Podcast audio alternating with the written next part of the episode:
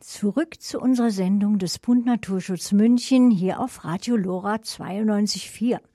Unser Kollege Thomas Reichert hat sich zum nächsten Beitrag für sein Interview, das heißt es sind wohl Interviews, sich auch selbst auf den Weg gemacht, das Thema seiner Aufgabe selbst zu erproben. Okay, vielleicht hört sich das etwas kompliziert an.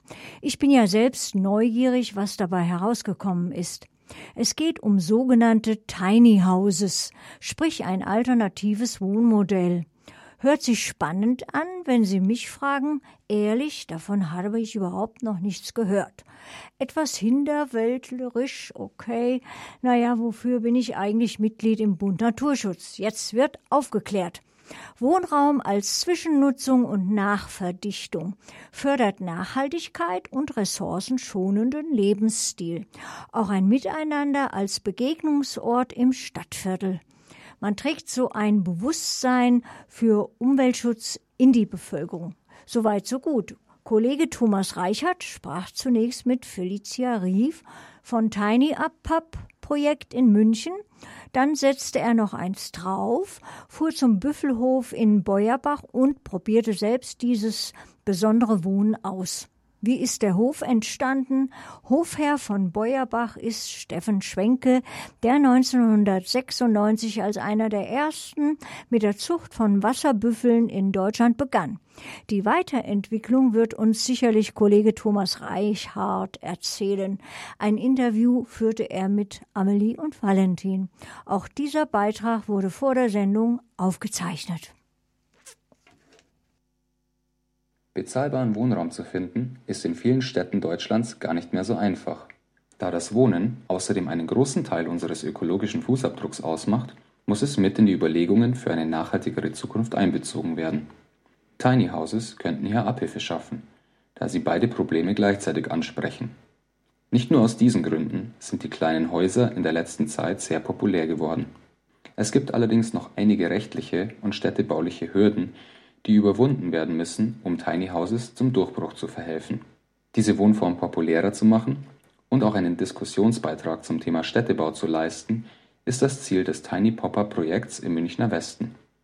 Ich konnte mit Felicia Rief über das Projekt und ihr kleines Zuhause sprechen. Ja, das Tiny Popper Projekt in München gibt es jetzt seit knapp einem Jahr und wir haben verschiedene Anliegen mit dem Projekt an sich. Also uns geht es in erster Linie vor allem darum, dass wir die rechtliche Situation von Tiny Houses ähm, etwas verbessern. Das ist ja aktuell nicht so einfach möglich, dass du deinen Erstwohnsitz im Tiny House anmelden kannst. Ähm, und das, der andere Punkt ist, dass uns der Nachhaltigkeitsaspekt sehr wichtig ist von dieser Wohnform. Und das nicht so ganz einsehen, wieso dir politisch weiterhin Steine in den Weg gelegt werden, wenn du einen viel geringeren CO2-Fußabdruck damit hast weil du versiegelst ja mit diesem Tiny House auch keinen Boden. Zum Beispiel. Ja, das ist ein großer Aspekt. Dann verbrauchst du halt auch viel weniger Primärenergie, also musst weniger heizen, weil du ein viel geringeres Volumen hast. Verwendest meistens ökologische Materialien und wirst dir vielem halt bewusst. Also wir haben jetzt zum Beispiel erneuerbare Energien, haben bald ein Windrad und Solarenergie auf dem, auf dem Dach und das sind halt alles Sachen, die du dir bewusst wirst mit so einer Lebens-, mit so einer Wohnform. Ja, du hast die Hürden schon angesprochen. Wo liegen denn die aktuell noch allgemein regulatorisch, aber auch vielleicht spezifisch jetzt hier in München? Ja, also in München wird es immer so abgetan, als, als ist es kein äh, wichtiges Thema und nicht, nicht die Lösung für bezahlbaren Wohnraum, was wir auch gar nicht behaupten zu sein. Für uns ist es halt eine Lösung, dass du also in der Stadt kannst du in Flächen gehen, die bisher nicht nutzbar sind oder nicht genutzt werden für, für ähm, Wohnen, die einfach brach liegen. Ja, das sind so Restgrundstücke, sind keine Riesenflächen ja in der Innenstadt, sondern sind halt Hinterhöfe, Gärten bei Häusern, die nicht genutzt sind, ähm, meinetwegen Flachdächer ähm, und Zwischennutzungsprojekte, wenn es gesagt wird von der Stadt, wir bauen da in 15 Jahren eine Schule oder in 10 Jahren, was passiert mit dem Grundstück diese zehn Jahre, dann könntest du es für Wohnraum zwischennutzen. Ja, das sind andere Aspekte, die du jetzt zum Beispiel in, einem, in einer kleineren Gemeinde im Dorf hast. Da ist es natürlich besser, dass du ein Tiny House hinbaust von der Flächenversiegelung her, anstatt ein Einfamilienhaus. Also da an, in Dörfern, so am Dorfland oder so, macht das durchaus auch Sinn. Und was war denn jetzt eure Motivation für den Umzug ins Tiny House, beziehungsweise auch das Projekt in München jetzt im Speziellen? Also München ist ja jetzt auch nicht das günstigste Pflaster zu leben, das ist ja altbekannt. Ähm, ja. Spielen natürlich auch finanzielle Aspekte rein, kann ich mir vorstellen. Auf jeden Fall, das auch. Wir wollten aber wirklich auch austesten, wie viel brauchen wir für ein erfülltes Leben. Also was ist uns wichtig, was ist uns weniger wichtig. Das ist ja nach wie vor ein Prozess und es macht wahnsinnig Spaß, das halt rauszufinden jetzt seit einem Jahr. Also klar wohnen wir da nicht äh, fest mit unserem Wohnsitz, aber man bekommt trotzdem ein Gespür dafür, mit wie viel man auskommen könnte, ähm, wie viel weniger eigentlich genug wäre. Und wir brennen eigentlich schon darauf, das bald mal offiziell zu machen an dem Ort, an dem es halt möglich ist in München. Ja. Und bis dahin ist es ein Projekt, das man besichtigen kann. Also Privatleute, die halt zu Vorträgen kommen und Workshops, aber eben auch Politiker, ähm, Universitäten, Schulkinder, dass man einfach Nachhaltigkeit erlebbar macht und auch ja, Minimalismus und Suffizienz, wie viel ist genug. Eine Kritik an diesen Tiny Houses dadurch, dass sie zu klein sind, kann man nicht genügend isolieren und nicht genügend Dämmung verliert sehr viel Heizenergie auch über die geringe Dämmung. Aber ich denke, das ist auch ein bisschen eine Abwägung, wo man hin will. Möchte man lieber äh, mehr Heizenergie sparen oder möchte man dafür möglichst natürliche Dämmstoffe verwenden? Ja, ich glaube, ihr habt euch für das Letztere entschieden. Ja, das ist immer so die Königsfrage. Also es gibt schon Tiny Houses, die diesen Dämmwert einhalten. Angeblich auch mit ökologischer Dämmung. Das ist, da gibt es gewisse Tiny House Bau, die behaupten, dass das klappt. Ähm, bei uns hat es vom Dämmwert nicht ähm, ganz genau hingehaut, aber wir sind jetzt da nicht in einem schlechten Bereich. Dafür ist es halt ein ökologischer Baustoff und was mich immer so ein bisschen stört an diesem Totschlagargument für Außenwände, ist halt, dass es leider nicht ganzheitlich angesehen wird. Es wird immer nur auf den Verbrauch geschaut, auf diesen U-Wert geschaut, auf diesen Wert, aber nicht auf diesen geringen Verbrauch, wie viel weniger du eigentlich verbrauchst an Primärenergie. Und diese Punkte wie, ähm, dass wir viele Fenster haben und dadurch die Sonneneinstrahlung im Winter nutzen und dadurch viel weniger heizen müssen, ähm, wird halt auch nicht berücksichtigt. Also diese ganzheitliche Sichtweise, wie nachhaltig Tiny Houses im Vergleich mit herkömmlichen Einfamilienhäusern oder auch Wohnungen sind, wird halt nicht angeschaut, weil die graue Energie zum Beispiel auch nicht berücksichtigt wird. Wenn ich so einen Betonbau habe, der wird, das wird nicht reingerechnet. Es wird nur auf den U-Wert geschaut. Wenn ich da 20, 30 Zentimeter Styropor reinbaue, was total ekliges Material ist und ein schlechtes Raumklima gibt, ähm, der Dämmwert passt halt dann, ja. Ob das Raumklima passt und die Energie, die für den Bau verschwendet wurde, wird gar nicht angeschaut. Und das betrachten wir im Tiny House halt schon. Ja, das klingt sehr spannend. Vielleicht kannst du noch unseren Hörern mitteilen, ob man euch besuchen kann, ob ihr Vorträge, Workshops etc. anbietet und ja, was man tun kann, wenn man das selber mal ausprobieren möchte. Wie und wo kann man sich denn da informieren und vielleicht sogar engagieren? Ja, also wenn man sich für das Thema Tiny Living interessiert, kann man sich auf jeden Fall in dem Verein einfach gemeinsam Leben einbringen, entweder passiv Mitglied werden oder auch in der AG mitwirken. Da freuen wir uns sehr. Ähm, was unser Pop-up-Projekt in München angeht, jetzt im Winter und wegen Corona eher nicht. Also im Frühling wollen wir da dann wieder Projekte starten und Vorträge und Workshops. Also da kann man auf der Homepage sich auch für die Newsletter eintragen oder einfach auf dem Laufenden bleiben auf den verschiedenen Social-Media-Kanälen. Es ist halt immer auch willkommen, dass man sich einbringt. Also der Austausch und so weiter, das ist immer sehr, sehr wichtig, dass man sich auch in der Gemeinde versucht auszutauschen, wer ist denn dafür interessiert, dass man auch weiß, wie viele Leute interessiert dieses Thema, dass die Politiker auch wissen, ah, das ist relevant für viele Personen. Das ist immer schwierig, dass sie sagen, ja, wie viele Personen interessiert denn das, wenn, wenn halt nicht alle irgendwo in einem Verein Mitglied sind. Ja, in der Schweiz kann man sagen, hey, wir haben jetzt da 1300 Mitglieder innerhalb von zwei Jahren generiert. Das ist ein Thema, was viele Leute bewegt.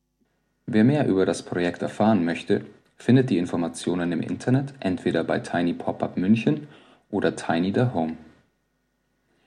Das Gespräch mit Felicia hat mich neugierig gemacht. Deshalb habe ich mich auf die Suche nach Tiny Houses in der Umgebung begeben, welche man probeweise bewohnen kann. Hierbei bin ich auf Max gestoßen. Max ist ein Tiny House auf Rädern des österreichischen Herstellers Wohnwaggon, der sich auf Tiny Houses spezialisiert hat.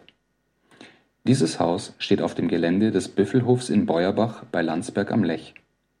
Valentin Schwenke und Amelie Schweißfurt stellten mir Haus und Hof vor. Der Büffelhof hat den, den Namen daher, weil mein Vater vor 24 Jahren eben angefangen hat, als einer der ersten oder der erste in Deutschland hier Wasserbüffel zu züchten in Bayern. Und ich bin hier aufgewachsen und wir haben eben gemeinsam mit noch zwei Freunden vor zwei Jahren die Gastronomie hier am Hof übernommen. Genau, wobei die große Herde jetzt schon seit fünf Jahren nicht mehr hier am Hof ist, sondern nur noch ein paar wenige Büffel. Und wie kamt ihr jetzt auf die Idee, zur Gastronomie noch einen ja, Wohnwaggon, ein, ein kleines Tiny House aufzustellen? Er steht ja hier auf der freien Wiese. Ja, ja, also die Idee war schon sehr lange da, dass wir irgendwas brauchen zum Übernachten für unsere Gäste, weil wir doch eben relativ weit außerhalb sind. Viele Leute auch gerne ein bisschen länger sitzen wollen, vielleicht noch ein Glas Wein mehr trinken. Und so hatten wir schon lange die Idee, dass wir irgendwie was brauchen. Und dann haben wir lange hin und her überlegt, Haus und Zimmer und hier und da ist doch ganz schön viel Aufwand und braucht natürlich auch viel Platz. Und dann, ja, ich weiß gar nicht, wer uns das erste Mal auf die Idee gebracht hat, aber die Idee, hier hinten dann so ein Tiny House oder was in die Richtung aufzustellen, hatten wir schon länger. Und so wirklich gewachsen ist die Idee dann tatsächlich während dem ersten Lockdown, weil wir einfach Zeit hatten und gedacht haben, wir machen uns jetzt mal ein bisschen schlau, schauen uns mal ein paar Tiny Häuser an, gucken, was wäre möglich, informieren uns so über die rechtliche Lage, was geht überhaupt. Genau, und dann ging alles ein bisschen schneller als gedacht. Ja, die rechtliche Frage ist, eine, ist ein gutes Stichwort. Wie schwierig oder einfach war es denn hier dann ein Tiny House aufzustellen? Ich meine, der Grund ist ja zumindest schon mal eurer. Das ist ja schon mal von Vorteil, gehe ich mal davon aus. Ja, ja. Also wir müssen sagen, wir hatten wirklich Glück. Wir haben gedacht, wir haben viel gelesen und ausschlaggebend ist das, das, das Volumen von dem Wagen und dadurch, dass der unter 75 Kubikmeter hat, ist es genehmigungsfrei. Man braucht keine Baugenehmigung und das ist schon mal das Wichtigste. Und dann hängt es natürlich sehr von der Gemeinde und vom Landratsamt ab, wie die jetzt oft auch leider persönlich zu dem Thema stehen. Und wir haben uns dann gedacht, wir machen einfach mal einen Termin mit dem Bürgermeister aus und reden mal mit dem und fragen einfach mal so allgemein, wie der dazu steht. Der hat uns schnell eingeladen und war total begeistert von dem Projekt und auch gleich von jemand anderem in der Gemeinde erzählt, der auch noch sowas in die Richtung macht. Und deswegen war uns dann der Weg eigentlich total frei. Der hat dann auch mit dem Landratsamt noch kommuniziert und denen halt gesagt, dass das hier steht und geschaut, dass das alles passt. Und dadurch, dass wir keine richtige Baugenehmigung gebraucht haben, ging es dann auch so schnell. Genau, also da muss man echt mehr von Glück reden, dass der Bürgermeister da so super schnell mit, mit dabei war. Jetzt ist der Max aber ja auch kein normales oder, oder alltägliches Tiny House, sondern er ist ja eigentlich komplett autark. Könnt ihr vielleicht unseren Hörern ein bisschen was darüber erzählen, was ihn denn so besonders macht? Den Max kann man überall aufstellen und er hat es nicht nötig, ihn an, an Wasser zum Beispiel jetzt halt anzuschließen oder einen fixen Stromanschluss zu haben oder eine Abwasserleitung, sondern man kann ihn halt im Endeffekt aufstellen, wo man möchte und ihn da quasi mit trotzdem noch vollem Luxus eigentlich nutzen. Also man hat trotzdem Strom, Wasser und alles, was man halt so braucht. Er ist ausgestattet mit einem kleinen Holzofen, mit dem man eben heizen kann, mit einem Wärmepufferspeicher, dass quasi warm Wasser da ist, eben mit einer eigenen PV-Anlage und einem eigenen grünen Kompostsystem auf dem Dach, mit dem quasi das Abwasser gefiltert wird und dann entweder rein an die Umwelt abgegeben wird oder sogar so aufbereitet ist, dass man es wieder benutzen kann. Von außen erinnert Max ein wenig an Peter Lustigs Bauwagen, sowie dank der Bullaugenfenster auch irgendwie an ein Schiff. Auf dem Dach sind Solarpaneele angebracht, sowie die angesprochene Pflanzenkläranlage. Im Inneren ist ein großer Wohn- und Schlafraum sowie die Küche und ein davon abgetrenntes Bad. Der Holzofen sorgt sofort für eine angenehme Wärme und heizt auch das Wasser für die erstaunlich geräumige Dusche. Leider löse ich beim Kochen direkt den Rauchmelder aus. Das ist wohl dann der Nachteil, wenn die Küche direkt neben dem Bett steht. Ansonsten wohnt es sich aber sehr angenehm im Tiny House, wobei man dazu auch sagen muss, dass Max wirklich als Hotelzimmer angelegt ist. Um dauerhaft darin zu wohnen, würde mir wohl ein wenig der Stauraum und ein Arbeitsbereich fehlen. Als naturnahes Gästezimmer für ein Restaurant ist er jedoch wirklich eine pfiffige und originelle Lösung. Wer das Tiny Living selbst einmal ausprobieren möchte, Max ist jeden Tag buchbar. Informationen hierzu finden Sie auf der Website des Büffelhofs in Beuerbach.